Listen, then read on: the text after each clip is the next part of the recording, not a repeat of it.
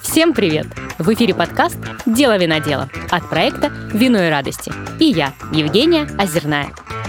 Мы часто говорим в этом подкасте, что виноделие непредсказуемый и сложно прогнозируемый сельскохозяйственный бизнес, связанный с огромными природными рисками, которые трудно просчитать. Но сегодняшний мой герой не видит в этом никаких проблем.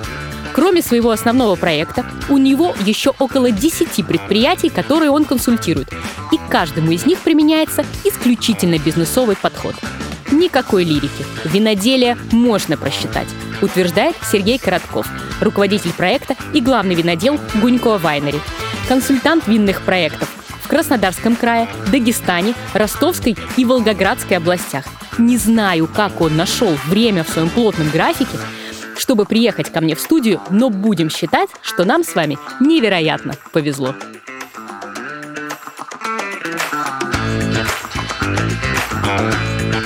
Сергей, добрый день.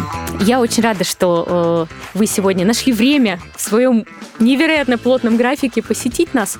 Давайте я немножко перечислю для наших слушателей э, те проекты, в которых вы э, либо руководите проектом являетесь виноделом, либо консультируете. Перечисляю. Гунькой Вайнери, руководитель проекта, главный винодел. Дальше. Усадьба Саркел на Дону. А, консультируете. А, Вилла София в Волгограде. Консультируете. Агролайт в Дербенте. Это Дагестан, ребята. Консультируете. У вас, правда, э, есть какой-то маховик времени, как в Гарри Поттере? Как вы все успеваете? Э, я знаю, что вы еще, э, это не все проекты, которые вы консультируете. Расскажите, пожалуйста. А, здравствуйте.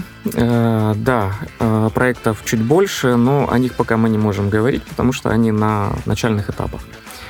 Э, успеваю с трудом, с трудом успеваю на самом деле, и я столкнулся с тем, что мне не хватает времени, и сейчас я перестраиваю метод работы и расширяю команду.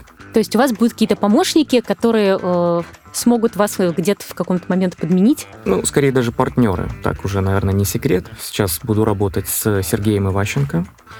А, это бывший, уже бывший шампанист э, Саукдаре. Вот. И он мне поможет на всех э, моих проектах и, может быть, даже дополнительных. Проекты разные, а, даже разные винодельческие регионы, по большому счету. То есть, да, одно дело, Гунько Вайнери – это а, район города Крымск, да, а, это Краснодарский край. Дальше у нас усадьба Саркел – это Дон, вилла Софии – это Волгоград, и Агролайн – это Дагестан. Расскажите, пожалуйста, во всех этих разных винных регионах совершенно по-разному ведется процесс виноделия и даже выращивания винограда. В чем отличие вот этих вот регионов друг от друга? Ну, собственно говоря, они все отличаются своими особенностями, и, конечно же, все это не похоже друг на друга. Приходится подстраиваться, очень важно выстроить правильно агротехнику. А, это первое, а, с чего начинается вся работа, и потом только работа на винодельне. Вот. А, я, как правило, начинаю работать именно с теми, кто готов меняться, кто хочет э, что-то создать. А, это всегда видно на первом этапе. Э, если человек горит этим, тогда он будет э, делать все как надо. В Ростовской области, насколько я знаю, укрывное э, виноградарство. Да, Ростовская да? область, Волгоград также укрывной, укрывная система. Мы также уходим от старой э, технологии, перестраиваем и сейчас выстраиваем новую шпалерную систему, которая будет намного удобнее и эффективнее. Укрывное это как вот э, простым человеческим языком? А, лоза снимается с шпалеры, обрезается, укладывается на землю и закапывается. Вот так вот, такое укрывное. Да, да, потом делается отпашка и отдувка. То есть таким образом э, очень много ручного труда э, приходится как укладывать на землю, закрывать, так и потом поднимать обратно на шпалеру. Э, это очень такой трудоемкий труд. А она так лучше зимует, чем это помогает лозе? Она только так может перезимовать. Ага. Как ни странно, но э, автохтоны э, Ростовской области, они не морозостойкие. И то, что не укрывается, обязательно вымерзнет. Последние годы там довольно-таки все-таки тепло, редко бывает минус 20, но когда я приехал работать в Цемлянск, э, то есть первая же зима была минус 30. И очевидно, что э, не только европейские сорта, но и гибриды э, некоторые не выдерживают такие температуры. Интересно, что э, именно Ростовская область э, такая родина вот этих э, автохтонных сортов, и, казалось бы, они выращены специально в этих всех условиях, да, и вот все равно они такие уязвимые, несмотря ни на что. Есть какая-то разница в работе вот с этими автохтонными сортами и в работе с обычными европейскими сортами? И приживаются ли европейские сорта в Ростове-на-Дону, и почему в основном все-таки там виноделие такое автохтонное? Ну, это изюминка Ростовской области. И, конечно же, это все стараются. История очень важна в виноделии. То есть вы, когда покупаете вино, это не только напиток или гастрономический какой-то, да, Э, сопровождение гастрономическое, это еще и история. Э, история, как правило, стоит намного дороже, чем само вино. Вот, поэтому, конечно же, это все развивается. Европейские сорта также очень хорошо себя чувствуют в Ростовской области, но обязательно нужно укрывать их все равно. По поводу еще этих автохтонных сортов я вас помучаю, потому что э, редко, да, в них попадаются э, виноделы, которые прямо полностью погружены в эту автохтонную историю. Из тех сортов, которые я сейчас назову, у них нет аналогов. Э, например, у красностопа золотовского, у цемлянского черного, поправьте меня, и у сибирькова. У них не нашлось никаких родственников в пересечении да, с другими сортами виноградов мировых. Как это случилось? Почему так случилось? Там есть несколько теорий, но я склоняюсь к тому, что все-таки это кавказские сорта, которые уже впоследствии, э, вероятно, по шелковому пути попали э, в Ростовскую область. Э, я думаю, что это какие-то дагестанские сорта, потому что там тоже много, на самом деле, автохтонов, о которых просто мы не знаем. Угу. А в Дагестане, в, в компании Агрлайн, там какие сорта винограда у них произрастают, из чего они делают? Там преимущественно это европейцы, вот. Э, есть такие интересные сорта, даже как э, Педро Хименес. Ого, а что же это такое за сорт? Как похоже на греческое какое-то название. Нет, нет, это а, португальский сорт, если я не ошибаюсь, по-моему, португальский. Он, как правило, не используется для сухих вин. И вот в Дагестане мы решили сделать и попробовать. Я нашел всего лишь одно вино, которое делается из этого сорта. Его описание, опять же, я не смог его купить. Вот. И мы решили сделать. И получили очень интересный результат. Но э, все вина в Дагестане получаются очень яркими. Я, честно говоря, когда туда ехал, я задавался вот этим вопросом, почему там такие ароматные вкусные фрукты, и почему-то вот с вином как-то у них не ладится. Оказалось, что вопрос лишь технологии. А, то есть э, была не выдержана та технология, которая сейчас позволяет нам здесь делать такие насыщенные вина. Надо понимать, что э, в жарких климатических условиях очень важен холод. Это первое, что там нужно. И если вы не имеете хорошего запаса а, холодильного оборудования, соответственно, это повлечет за собой ряд проблем. Я э, вычитала в гиде Артура Саркисяна о том, что в Волгоградской области э, виноград растет на собственных корнях. Э, на каких корнях растет местный виноград, и, если не на своих собственных? Вот об этом. Для этого используются э, дикие лозы, которые устойчивы к филоксерии. Э, подвой и привой. То есть привой это у нас э, культура европейская, витис финифера, а подвой это уже дикая, которая как раз-таки позволяет нормально развиваться растению так как филоксера очень сильно угнетает э, развитие и в конечном итоге приводит к гибели витис винифера. Филоксера это такой э, вредоносный жучок. Да все верно, которая находится в земле. Есть листовая также форма филоксеры, но она не так страшна, и корневая. Корневая губительна для виноградника. Волгоградская же область, э, она является на данный момент э, бесфилоксерной зоной. И, соответственно, там можно сажать корни собственные. Ага. А, чем они и занимаются. А чем этот филоксер, интересно, Волгоград не взлюбила, что ли? Я так думаю, что просто еще не завезли туда. Это лишь вопрос может быть времени. Плюс, э, если это песчаные почвы, там они есть, тогда филоксера там практически не мигрирует. То есть она там не развивается. Какой виноград лучше получается, со своими корнями или вот с этими вот подвойными? Все очень индивидуально. Э, на самом деле подвой нам позволяет выбирать э, больше спектр почв по индексу хлорозной силы, по активной извести. Мы можем подобрать подвой, который будет в полном объеме доставлять все микроэлементы а корни собственные же не имеют такой вариативности. И получается, что они как бы не так управляемы хорошо. Ты такая лоза-трансформер. Да, да. Классно. Э, столько всяких нюансов удивительно. И чем дольше пишу эти подкасты, тем больше понимаю, что я ничего не понимаю. Расскажите, пожалуйста, вы э, во многих своих интервью рассказывали, что уже в девятом классе э, решили, что будете виноделом. Э, как так случилось? Э, знаю, что вы родились в таком винном э, поселке Саукдере.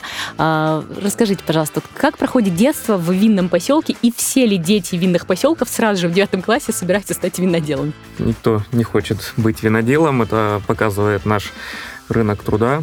А, виноделов очень мало. Очень мало, а агрономов еще меньше. Это на самом деле ужасная ситуация, э, которая позволяет мне сейчас зарабатывать на самом деле. Она такая, не такая уж ужасная тогда. Да, да, очень мало специалистов, но это связано с тем, что а, виноделие в нашей стране еще не так хорошо развито. А мне казалось, что это круто, ужасно и супер модно быть виноделом. Такие звезды сейчас, тут зажигаются. Сейчас да, но когда мы учились, э, все было в застое, и на самом деле никому не нужно было российское виноделие. Э, я вот когда отучился, единственный проект, на котором можно было чему-то научиться, это был «Шатоле Гранд Восток», вот, с которого я и начал. А, с которого началось и, в общем-то, современное российское виноделие, насколько я понимаю. Многие да, эксперты так считают. Да, да, именно э, с Франко Сеньора, с Николая Алексеевича Пинчука, который загорелся этой идеей и создал этот проект. Все с этого и началось. Что-то удивило вас вот э, в Шатоле Гранд Восток, когда вы пришли? Потому что Франк здесь э, в эфире этого подкаста рассказывал, они высадили с супругой на Луну и стали на Луне э, делать вино. Такое у него было представление. А у вас какое с другой стороны? Конечно же, подход индивидуальный подход э, к каждому процессу. А, эта особенность была привита именно европейцами, потому что в российском виноделии это больше как э, было именно такой завод, это что-то такое крупное, что должно вот масштабно работать, где нет э, времени, даже времени нет просто, наверное, не желания, а именно времени. Э, на какие-то э, нюансы, которые очень важны, оказываются. Потому что практически все делают одно и то же. Так, если глобально посмотреть, да. То есть все э, убирают виноград, задают дрожжи, температуру стараются контролировать, ремонтаж, пейзаж и так далее. Все делают все одно и то же. Но у кого-то это отлично получается, а у кого-то вообще ничего не получается, да. И вопрос как раз-таки в маленьких нюансах всегда. А, которые не учитывались. Которые не учитывались, да. И это все приходит только с опытом. Mm-hmm. Вот. На это нужно, конечно же, время. Нужно э, научиться работать с информацией, с большим объемом информации, э, систематизировать ее и управлять этим. Я знаю, что э, у вас прям винодельческая династия, э, и бабушка э, работала в лаборатории и э, занималась виноделием, э, и мама. Чем отличается э, советское виноделие от э, э, нынешнего российского варианта? И на самом ли деле э, советское виноделие был столь отсталым, как принято считать вот, в обывательской среде? Ну, на самом деле, все разительно отличается. То есть сейчас это технологичная э, уже наука и производство, а тогда это все было на зачаточном уровне, и, конечно же, там Советский Союз э, старался все это дело там масштабировать, делать огромным. Бабушка еще моя работала, конечно же, э, в Дербенте. Э, там ни о какой технологии, по сути, и речи не шло. То есть его просто перерабатывали, сбраживали и отгружали этот виноматериал, и все. А куда отгружали? Э, мне сложно сказать. Я, честно говоря, не очень знаю, как там работала система. Но он куда-то ехал дальше на какие-то ну, да, другие да, то есть заводы? там не было розлива. Там не было розлива. Ага. Дальше это ехало, да, уже на какую-то там вторичку, где уже э, стабилизировалось, бутылировалось вино. Вот. Ну или крепилась, может быть. Да, да, да, да. И там как раз какой-то винодел работал. То есть, условно, там, где собирали виноград, там просто технолог работал. Его задача была сбродить, и дальше не, непонятно, что с этим. Э, ну, винодел э, везде так или иначе должен быть, потому что выстроение технологии mm-hmm. это работа как раз-таки э, винодела. Я думаю, что и там он был, и на пункте приема он был. Ну, то есть это все так обычно работает. Мама уже работала, но она это не профильное ее образование. А, она химик-технолог, насколько я помню, а, каких-то волокон а, полимерных. Вот. А, в Санкт-Петербурге она училась. И уже когда вернулась домой, ну, то, что было профильно и интересно, это как раз-таки вот поселок Саугдаре.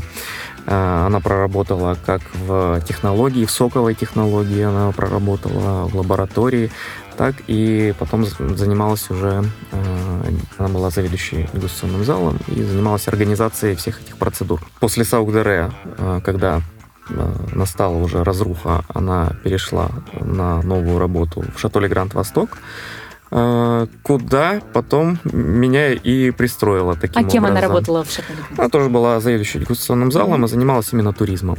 Она мне тогда посоветовала попробовать и посмотреть, потому что если учиться, то здесь. Ну, то есть друг, других тогда предприятий не Молодец, было, где можно было в корень практически. Да, я на самом деле там год отработал всего на Шатуле Гранд Восток. А, я понял, что это мое. Вот, хотя Франк меня там ругал за своевольничество.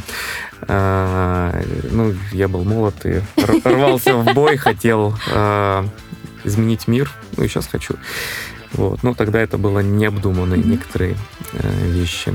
Вот. Но э, именно тогда я понял, что это мое. И сразу же я начал метить на новый проект э, на Левкадию. Вот. Я уже знал, что там будет. Я э, Э, прошел предварительное собеседование с, э, э, с Пинчуком уже младшим, с Александром mm-hmm. Николаевичем.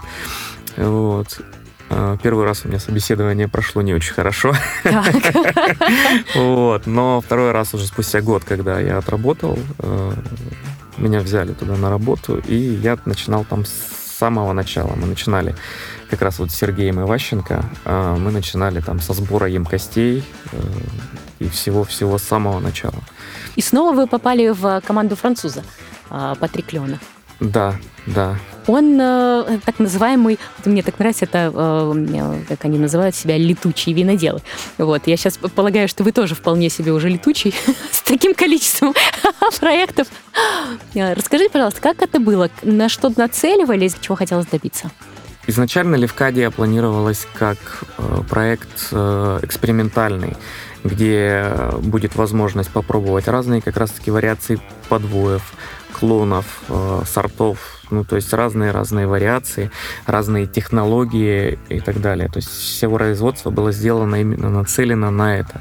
И это была огромная э, как бы такая возможность все это попробовать самому и научиться систематизировать. Это же огромное количество емкостей, огромное количество микроучастков, которые отдельно э, контролируются, то есть максимальный контроль его.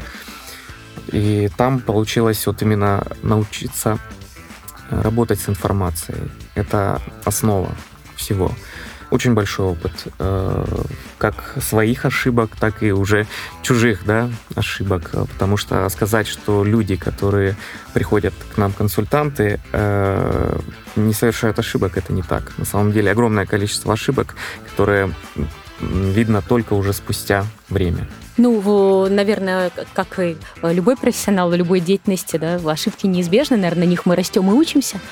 Да, безусловно. Безусловно. Это важно э, научиться принимать ошибки и корректировать свои действия. Ну вот, насколько я понимаю, Патрик Леон, он был энологом, да? Да. Скорее. Да, в основе своей он был энологом, а э, консультантом по виноградарской части был Жиль Рей. Ну и сейчас, мне кажется, он ведет, насколько я помню. Э, хозяйства. Вот эта профессия инолога, я так понимаю, что сейчас вот те проекты, которые вы консультируете, а, скорее вы там тоже э, выполняете вот эту роль. Что это за профессия такая инолог, чем она э, новая, чем она отличается от всего, что раньше мы себе представляли там в агрономии там, или в виноделии? Наша школа предполагает разделение агрономов и виноделов, что является большой проблемой. Э, получается, что, э, ну и э, руководство еще очень важно, как это все воспринимает. Зачастую на крупных предприятиях, я тоже с этим сталкивался, задача агронома сделать побольше урожай и вовремя его убрать. Задача винодела это ну, создать хорошее вино. И, как правило, здесь идет момент несостыковки. Когда у него хорошее санитарное состояние и время убирать, он еще не спелый.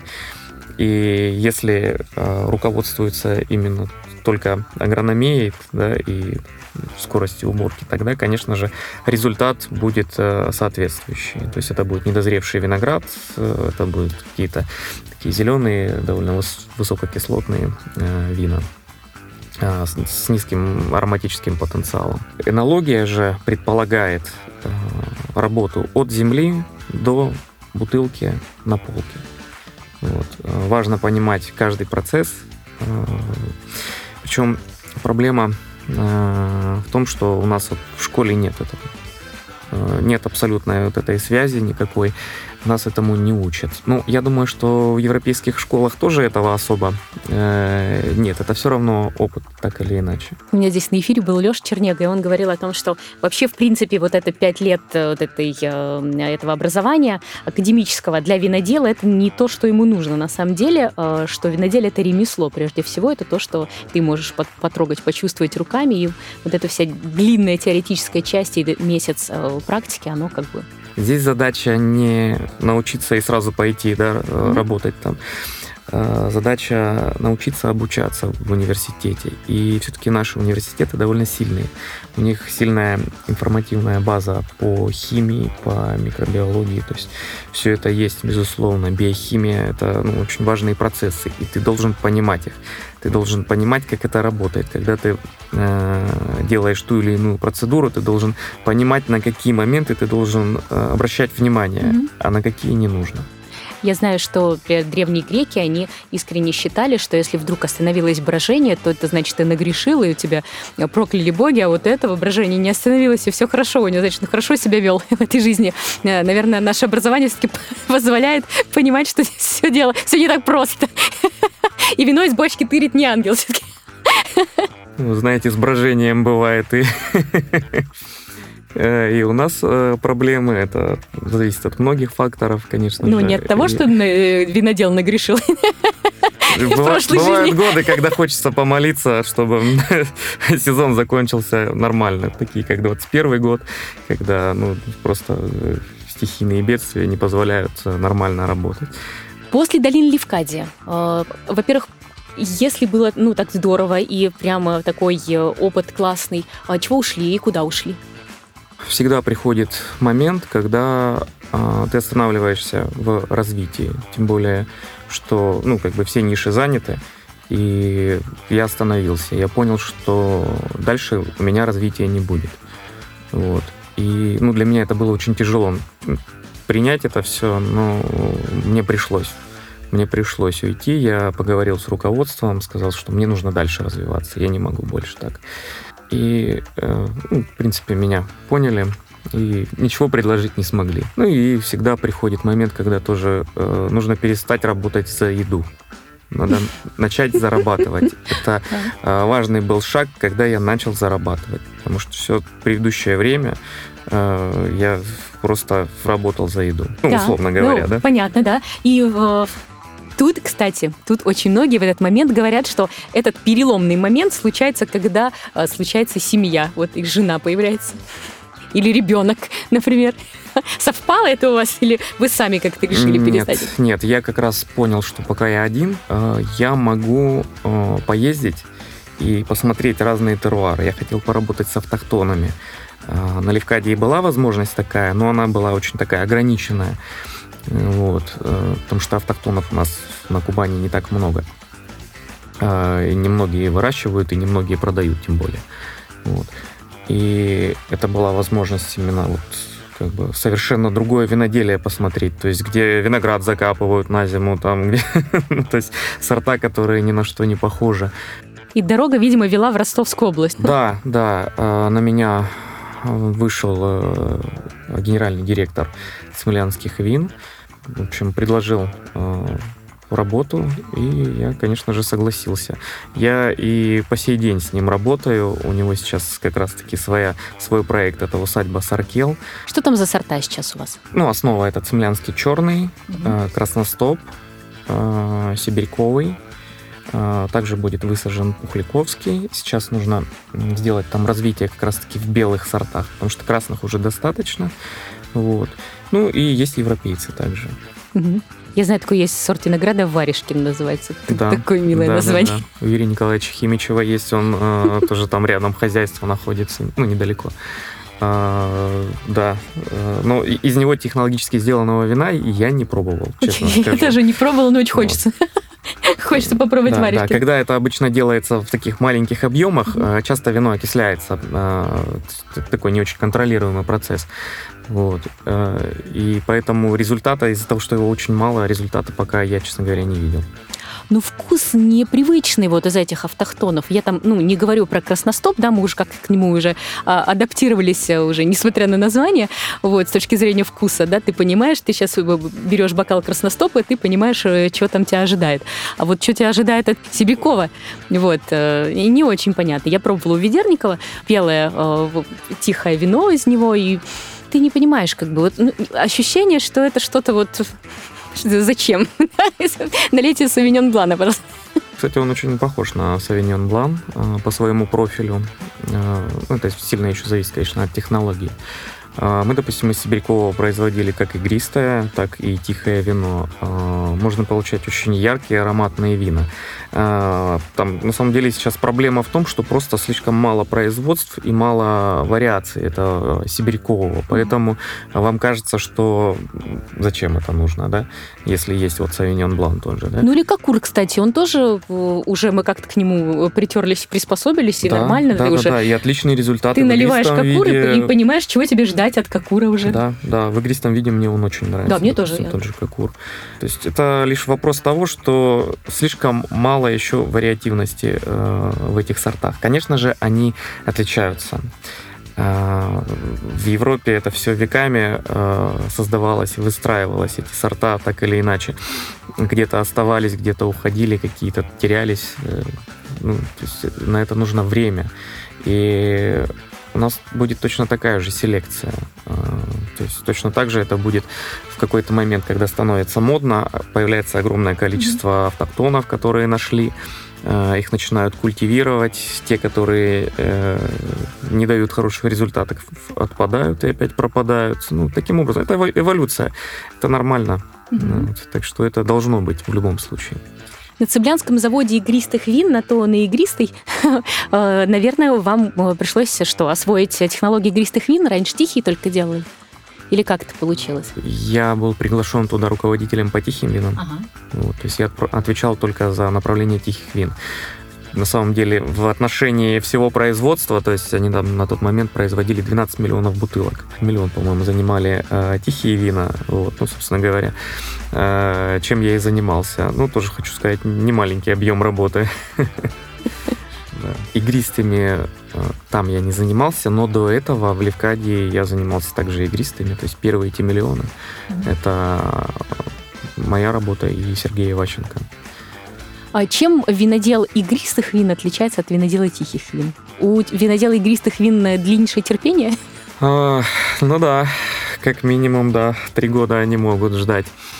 Ну, принципиальной разницы нет. Понятно, что это разные продукты, и их нужно собирать э, в разное время. Вот. э, Есть свои особенности технологические, так или иначе. Э, Ну, глобально нет разницы. Я вчера была а, на форуме в Абрау Дюрсо, форуме винного туризма, и а, там был такой вопрос к виноделам а, из зала, почему мы не делаем свое вот молодое вино, типа Бажале. Слушайте, ну, некоторые хозяйства проводят так или иначе, там что-то Пино часто э, делает такие мероприятия. Они есть, просто это не какой-то национальный праздник, да, э, и принципе, как бы это все у нас есть. То есть есть у нас молодые вина, которые... Да, да, у нас э, Кубань вино делает, вот молодое вино, да, а Мусхака раньше делала, я помню, Роман Неборский этим как раз занимался, Фангрия, не помню. Ну, то есть есть этот продукт. Э, Другой вопрос, что этот продукт, он мало живет, э, надо да, с этого начать в бутылке, и его нужно быстро продавать.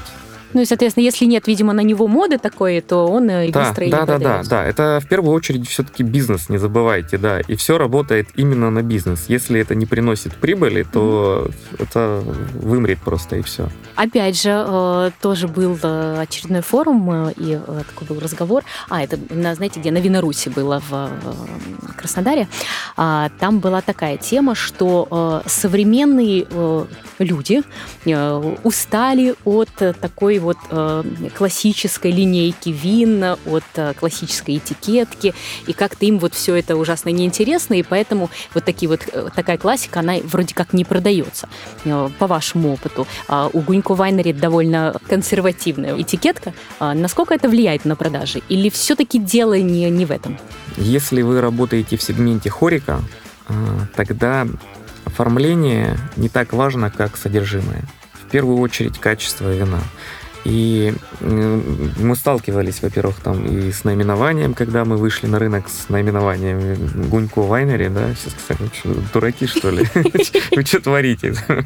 С нами там ни один дистрибьютор не хотел работать, по сути, потому что это большая работа, выводить нового э, игрока на рынок там, и так далее и тому подобное. Нам сказали, классные вина, отлично, все. Но 300 рублей.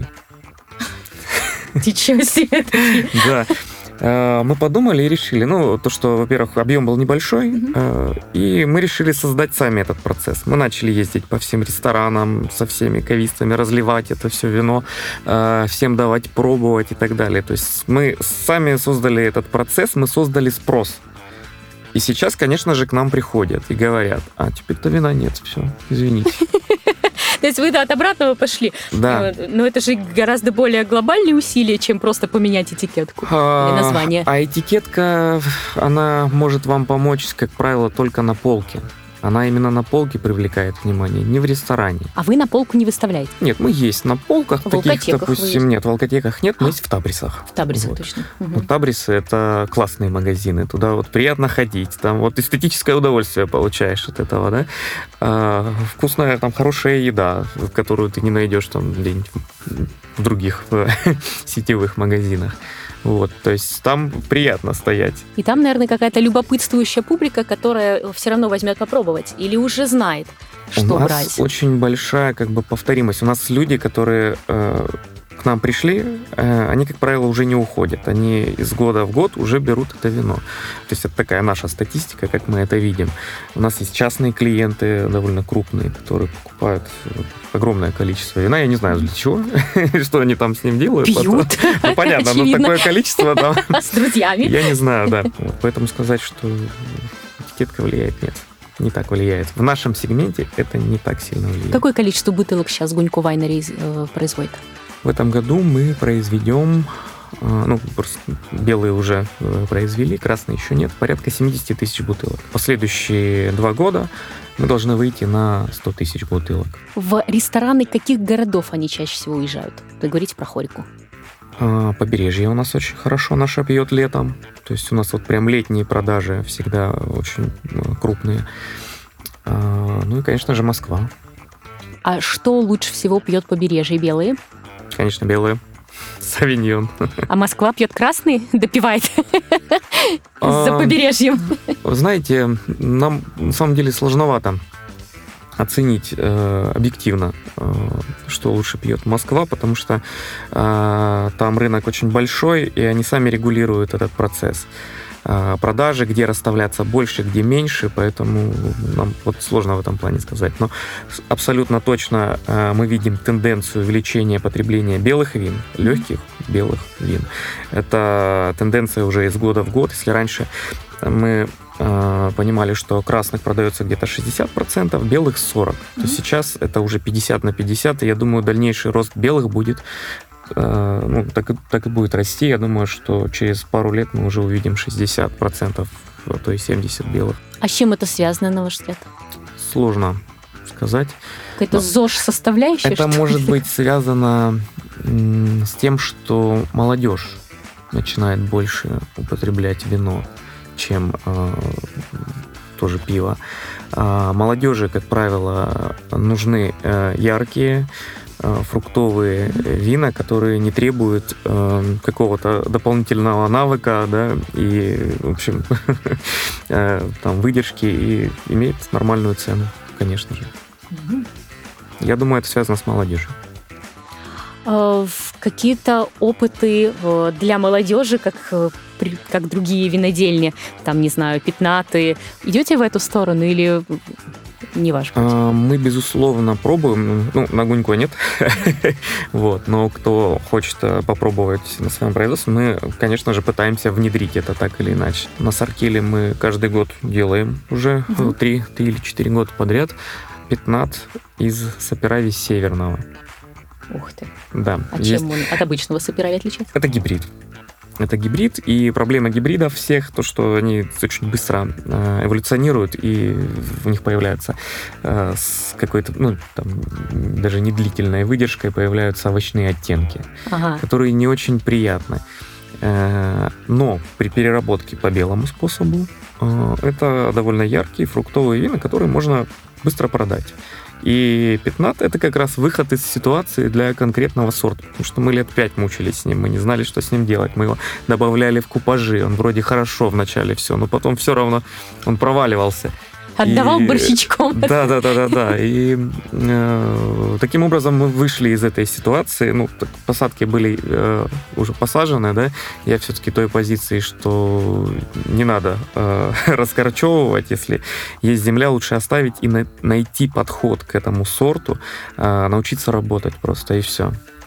Тогда с вашими консультациями очень повезло тем, кого вы консультируете. Ну, Надеюсь. Совершенно точно. А после э, цемлянских, э, цемлянских вин э, из Ростовской области вы опять как-то переместились в Краснодарский край? Не, я еще в Кабардино-Балкарию ездил. Еще в Кабардино-Балкарию переместились. Так, вы такой винодел-путешественник. Ну, я же хотел попробовать. Я вот как раз и поехал, чтобы попутешествовать. Я в Цемлянске уже познакомился со своей супругой. Вернее, я раньше был знаком, но там уже все закрутилось, завертелось. Вот. И оттуда мы вместе уже поехали в Шато Эркен. Она тоже винодел? Да, да, она тоже винодел, она буквально меня там на пару курсов младше. Интересно, что в университете мы практически не пересекались. Вот. А в работе... Не уже... время было. Да, да, видимо, не время. Так. Вот. И вместе мы поехали в Шато Эркен попробовать там. Это тоже был очень интересный опыт. К сожалению, мы не смогли выпустить э, вина, которые сделали ну, на полку. Вот, это было связано там с финансовыми проблемами предприятия, ну и, в принципе, ряд факторов. Вот. Но э, мы также отработали там сезон, получили очень хороший результат. А что там выращивают? Там европейские сорта э, были высажены. Э, интересно, что посадки осуществлял Гунько Владимир Владимирович там ранее. да, то есть я вот, тогда уже познакомился с его работой. Это европейские в основе своей сорта. Из редких это там анчелота и множество также гибридов было. Производство выстраивалась крупная и планировалось как бы такой прям завод-завод. И о, дальнейшая судьба этого завода не, не сложилась? Ну, не сложилось. Нам пришлось уехать, когда уже начались эти финансовые проблемы. Ну, собственно говоря, мы расстались, но они так и не выпустили продукт. Просто не сложилось так.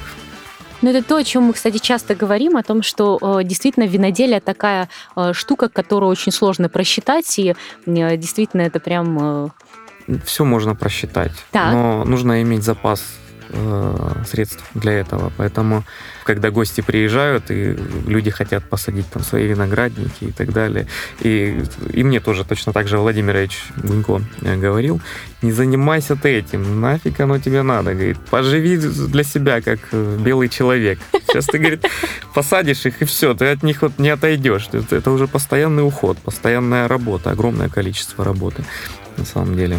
И тем не менее вы посадили, не послушались. Ну, да.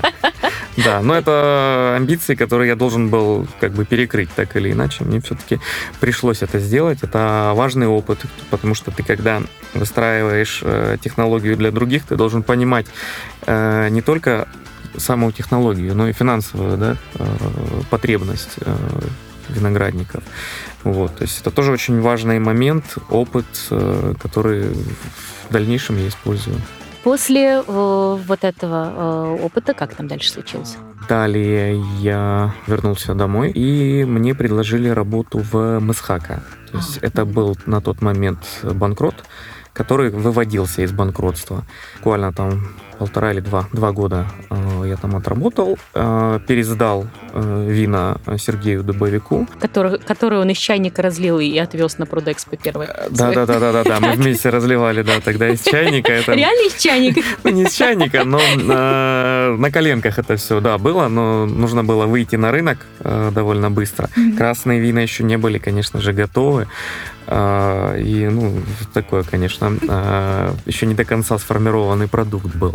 Но, тем не менее, он очень классно выступил там и хорошо начал. Сейчас прям молодец. Вот, мне очень нравится, как он работает. Так, разлили из чайника и дальше что случилось? Далее, ну, то есть моя э, договоренность с Сергеем была, что я до Продэкспо все это сопровождаю, и дальше уже занимаюсь э, своими делами. Вот, у меня как раз тогда начиналось вот с виноградниками, с землей, там были свои проекты, какой-то бизнес, да, э, маленький, ну, которым надо было уже заниматься. Я понял, что на двух стульях уже не усидишь. Это полтора-два часа добираться до работы, это, конечно, было тяжело каждый день. Мы, в общем-то, довольно хорошо расстались. Вот. И в это время э, я уже э, был знаком с Владимиром Владимировичем Гунько, я его консультировал первый год. Это урожай 2017 года. А, просто было удобно. Я ехал домой, заезжал, там контролировал все процессы. Объем был небольшой, поэтому как бы это не составило мне труда. Я, это, они меня называли ночным виноделом. Я ночью приезжал, потому что туда Вот. Ну и они, конечно же, все процессы тоже выстраивали ночью, потому что я приезжал. Ну, было странненько, конечно, как-то, но тем не менее, первый год мы так отработали, э, и вот уже когда я из Масхака понял, что буду уходить, э, он мне предложил э, партнерство, работу вот в таком партнерском именно режиме, не как наемный сотрудник, а именно уже как партнер. И, конечно же, меня это заинтересовало. Тем более я уже получил первый результат, я понял, что это необычное место, это не просто какая-то очередная винодельня, да, это будут очень яркие, интересные вина. Вот. Ну, по сей день. Из чего вы сделали этот вывод? Из всех климатических зон, где я работал, мне больше всего нравится Крымский район именно, потому что там хорошее количество осадков. А, хорошие перепады температур при созревании а, винограда, это тоже очень важный момент. А, довольно богатые почвы вот, и разнообразные почвы. То есть mm-hmm. очень много вариаций. И вы можете подстраиваться как раз-таки под каждый конкретный там теруар, микротеруар, выбирать свои сорта. То есть э, это намного больше палитра получается, чем когда это там, однородные почвы mm-hmm. и равнины и так далее. Ну и, конечно же, переработав первое э, вино, это стало очевидным. А до этого э, я пробовал из этого теруара вино, которое сделал Алексей Толстой. Я тогда его попробовал и думаю, блин, что за ерундой мы тут занимаемся? Можно же вот так, да? Можно. Вот. И Владимир Владимирович Гунько именно после вот этого э, релиза Алексея Толстого, они сделали там тоже такой маленький очень объем, там что-то порядка, по-моему, 300 бутылок. Э, Леха расплатился вином э, за этот виноград, и Владимир Владимирович понял, что надо, наверное, этим заниматься. Вот. Он перестроил полностью свой весь бизнес. Э, то есть он раньше занимался только посадками под ключ виноградников и продажами комплектующих. Соответственно, он закрыл этот бизнес по посадке и перенаправил все средства э, на винодельню. Именно понимая, что у этого э, места, у этого туруара будет большой, да, да, что у него есть будущее. Да, это было очевидно сразу. Даже невооруженным взглядом. Чем отличается, вот даже эмоционально, э, работа винодела как наемного сотрудника и работа как партнер? В чем разница для вас лично? А, ну, это очень сильно влияет на карман. А, любые ошибки, они так или иначе аукнутся чуть позже просто, да, там, когда придет время продаж этого вина. Это меня научило действовать именно с точки зрения бизнеса. Э, это тоже очень важно, потому что отсутствие понятных и правильных процессов э, ведет к несвоевременному несвоевременной продаже вина и как следствие э, потеря качества. То есть это все очень сильно взаимосвязано. Можно сделать отличное вино, не продать его вовремя и провалиться. Это тоже э, процесс, технологический процесс продаж. Он точно так же выстраивается, он точно так же состоит из э, ряда как бы операций, которые нужно сделать со своими маленькими нюансами. Насколько я знаю, Елена, супруга помогала вам вот в этих, в налаживании этих процессов.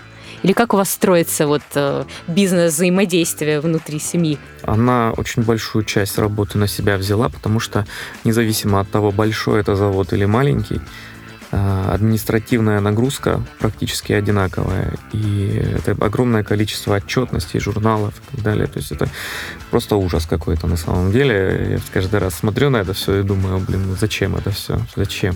Потому что множество документов, которые дублируют друг друга. А, ну, как-то все это бессмысленно.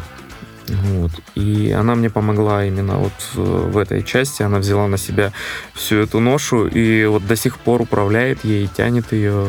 И у нее очень хорошо получается. А делает ли вино она? У нас достаточно одного человека, который пропадает на заводе, поэтому... Не грустит она по этим временам, потому что здесь вот э, Ольга в Русалиде у меня была, и она говорит, что э, она вот тоже когда-то работала в административной должности, условно, руководящей, а, но не смогла там быть, потому что душа требовала уже все-таки руками и виноделия.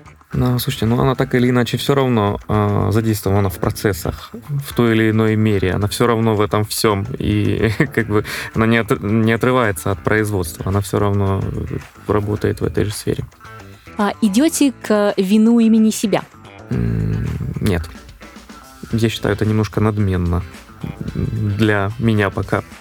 Может быть, когда-нибудь там я к этому, конечно, и приду, но пока нет.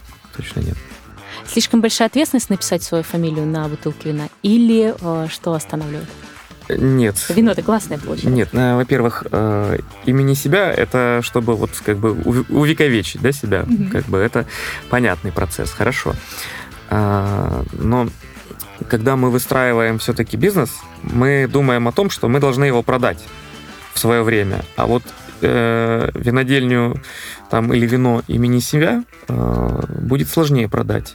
И я вот руководствуюсь, наверное, этим процессом. Я считаю, что э, любой актив, э, в который вы вкладываете, он должен быть легко продаваем, да, а вот, вот это внесет свои коррективы. То есть э, человек, который купит потом ваш бизнес, не захочет э, делать вино имени вас? Ну, да, да. То есть так или иначе это уйдет в небытие. Я больше чем уверен.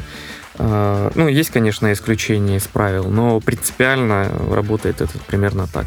А многие сейчас а, в винной отрасли эксперты спорят, а, сделает ли Россия великое вино. Что это вообще такое великое вино? Что это для вас? Э, и сделает ли Россия, наконец, это великое вино? Уже. Я не считаю, что нужно стремиться к созданию великого вина сейчас. Я считаю, что нужно сформировать отрасль в первую очередь, создать понятные, э, хорошие вина э, в большом количестве. Это первый этап, который мы должны пройти. И сейчас мы как бы справляемся с этим очень неплохо. Сейчас все очень подтянули свое качество.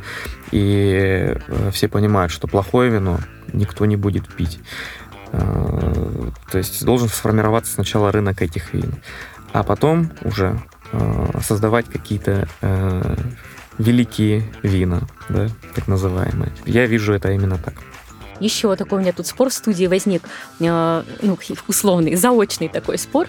А, один винодел говорит, что э, Россия должна найти свое собственное лицо э, на мировой арене винное, да, вот стиль какой-то, да, винодельческий, чтобы узнавали там, как Савиньон Блан, не знаю, новозеландский, там узнавали вот какой-то сорт, там, или какое-то вино российское, что точно на слепой дегустации там мировое сообщество могло попробовать и сказать, это точно из России. А другой говорит, что каждый винодел должен создать свой личный почерк, почерк, чтобы уже и уже сейчас, ну, вроде как, на самом деле, наверное, он действительно прав и так есть, да, мы можем э, легко отличить там вино Алексея Толстого там от вина, не знаю, Ярослава Узунова, да, есть несколько имен, которые мы можем действительно там на вкус отличить. Вы на какой стороне? Ну, смотрите, во-первых, э, мы сейчас, если говорим о выходе э, на международную да, арену э, российского виноделия, что как бы очень сложно и в какой перспективе вообще возможно. Тогда, конечно же, нужно иметь свое лицо, свои особенности, как, допустим, Грузия, да, то есть особенность, она продается сделать такое же вино, как в Новой Зеландии, и выходить на мировой рынок бессмысленно, потому что уже эта ниша занята. Нужно создавать что-то свое, безусловно. А, что касается различия внутри нашей да, страны и разных виноделин, первое отличие это теруарное. А, конечно же, винодел влияет на все эти процессы, но задача винодела по большей части ничего не испортить сделать все правильно и ничего не испортить. А, в самом виноделии вилка не такая большая, как кажется. В агрономии намного больше нюансов и деталей, чем в виноделии. Я в свое время, когда столкнулся с тем, что вот не могу я больше влиять на вино, вот не могу в рамках теруара, а, а агрономией я никогда не занимался. И вот работа с Владимиром Владимировичем Гунько мне позволила как раз-таки этим заняться, потому что это маленький проект. Я смог полностью выстроить весь процесс, понять его и уже дальше регулировать. И я понимаю, что никто не знает, как э, делать правильно. Нужно просто брать, делать и выстраивать, как-то корректировать свою работу. Вы нашли уже свой стиль? То есть вы можете сказать, что вот ваше вино точно можно отличить? Ну, это, наверное, больше к вам вопрос. Все сейчас, опять же, вот в Краснодарском крае говорят, что Каберне Фран наше все. Просто так себя проявил, как во Франции в самой никогда не проявлял. Вы много говорите о том, что Саперави наш царица полей. Расскажите, вот кто, на ваш взгляд, э, себя вот на нашем э, кубанском теруаре проявляет э, лучше всего, кто может стать флагманом, сказать, ух. Ну, у нас есть и Каберне Фран, угу. причем тоже немалые посадки, именно руководствуясь именно тем, что его не так много посажено, и действительно очень хороший результат дает. Саперави более гибкий, он э, очень эластичен, и его можно э, практически везде получать в хорошем качестве. Будь это Волгоград или э, Саркел или Кубань.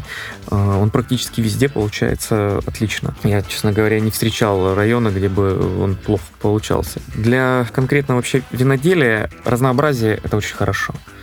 И оно должно быть именно из него складывается опыт и э, вырастают какие-то уже там свои истории типа аргентинского мальбека, да. То есть это должно быть, и э, вот эта вот зарегулированность, она э, как в Европе, да, как во Франции, э, это же проблема, вы не можете посадить то, что вы хотите. Вот. Ну, либо можете, но это не будет гран-крю. Mm-hmm. Вот. Ну, это же неправильно. Вот. И все французы, которые к нам приезжают, все консультанты, они говорят, пользуйтесь этим, пользуйтесь и сажайте как можно больше сортов, пусть будет это огромная палитра. Все потом изменится, вы потом сами увидите, что и как, там, вы потом откорректируете всю эту работу. Но вот пользуйтесь этим, этой возможностью, пока государство не взялось там за регулирование. Да, да, да, да, да. А, вы а, сейчас на Гуньку Вайнере а, активно ведете и туристическую деятельность в том числе. Насколько я понимаю, опять же, ваша мама взялась за это. А, да, все верно. А... Именно она встречает гостей. Да, я не скажу, что мы э, прям туризмом занимаемся. Нет, нет, это не туризм. А, мы принимаем тех, кто очень хочет к нам приехать. Угу. Потому что к нам не, не просто добраться, у нас там плохая дорога, а, многие прокалывают колеса, пока доедут. Есть вот эти все нюансы. Мы понимаем, что это важно с точки зрения маркетинга и продаж. Потому что человек, который попробует у нас вино, он навсегда это запомнит попробовать его в ресторане, это, конечно, хорошо, но это не, не та э, ассоциативная память, да. Вот, поэтому мы это все продвигаем и пытаемся развить, но у нас не хватает инфраструктуры. И мы не хотим, чтобы там автобусы ездили. Э, то есть это такой очень камерный э, прием всегда, это вот индивидуальный такой подход. Люди у нас там по два, по три часа сидят, то есть это не так как э, не поток, нет. И у нас там максимум две экскурсии в день, это, и то это много.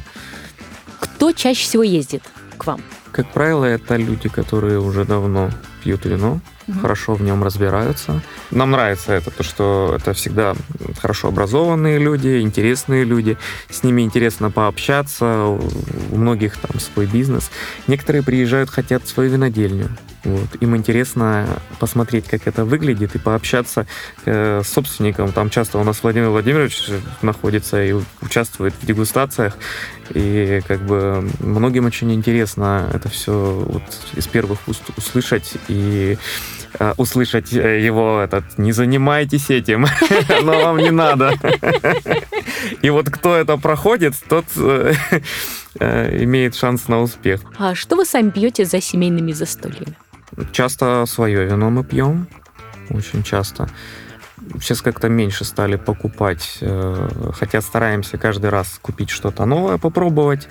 Вот, но сейчас рынок вина, он такой очень как бы поменялся, и там наш ценовой диапазон, в котором мы обычно в качестве очень сильно просел. Поэтому, наверное, это и влияет, то, что мы э, больше своего вина стали э, пить. Но так или иначе мы стараемся пробовать как можно больше э, вин. Это важно. Про ценовой диапазон, кстати говоря, очень тоже много говорят о том, что вот российское виноделие, а вот как раз Сафранк Дюснер об этом говорил, что мы вытянули качество уже, мы можем делать классные, хорошие вина, но э, засады у нас ценой. Э, при какой цене, да, вот если мы говорим про бизнес, э, небольшая винодельня э, точно э, не прогорит? Ну, порядка, наверное, 600-700 рублей – ну, все очень сильно, все индивидуально. Mm-hmm. Все зависит от э, масштабов и так далее. То есть производить меньше 50 тысяч бутылок бессмысленно. Вот бессмысленно, потому что э, там себестоимость будет просто огромная. Э, свыше уже э, можно хотя бы в ноль работать, да там, со 100 тысяч э, можно уже и какие-то себе там дивиденды платить. Ну, э, из-за этого тогда э, многие виноделы делают сильную, серьезную такую наценку на свое вино для того, чтобы не прогореть, выжить, или это чисто, как я не знаю. Так такое... это не виноделы делают наценку. У нас же еще много посредников.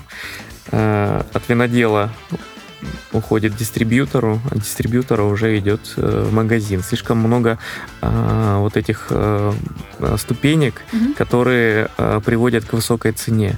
А, мы сталкиваемся с этим, то что ну, это, это проблема на самом деле. А, особенно вот наш ценовой сегмент, у них наценка на каждой ступени, как правило, 100%. То есть своя цена на полке вырастает в три раза фактически. Просто потому что вот так выстроены продажи. То есть для того, чтобы купить э, ваш продукт по честной цене, нужно его взять на винодельне? Да, да, там мы сделали все-таки такую серьезную скидку именно потому, что к нам очень сложно добраться. И кто доехал, получает бонус. Да, да, и, ну, я извиняюсь, ехать там за одной бутылкой, есть такие, приезжают, вот приехали, сэкономили, значит, из Новороссийска они, да, приехали, загономили, там купили одну-две бутылки такие, ага, дешевле. Ну, я говорю, ну вы же могли в Табрис сходить. Господи, классный магазин, еще бы что-нибудь себе купили. Это, приехали, ужас какой-то. Причем не на экскурсию, а просто приехали купить вина. Ну, ладно. Мы же совместили с пикником, с прогулкой на воздухе. Не знаю, может, может быть и да, и так, ну, есть такие люди. За кем из российских виноделов вы следите? И э, чьи вина э, вам кажутся достойными внимания? Рома Лагунов, Шумринка. Очень хорошее вино, мне очень нравится. Алексей Сидоренко, Раевская. Э, мне нравится его работа как в Абраво Дюрсо, так и в Раевской уже. То есть отличная работа, ничего не скажешь. Ну и мне нравится, я уже говорил, как работает дубовик. Э, это, конечно, немножко не тот там сегмент, в котором я работаю, но тем не менее, качество вин отличное. А в тех регионах, э, где вы ведете и консультируете проекты? Какое будущее у Волгограда, например, с точки зрения виноделия? Ну, это как и ростовское, оно сложное виноделие. К этому нужно как бы с этим нужно свыкнуться, нужно поэтапно к этому идти. Будущее есть везде, безусловно, и все зависит э, только от человека. Будущее есть везде.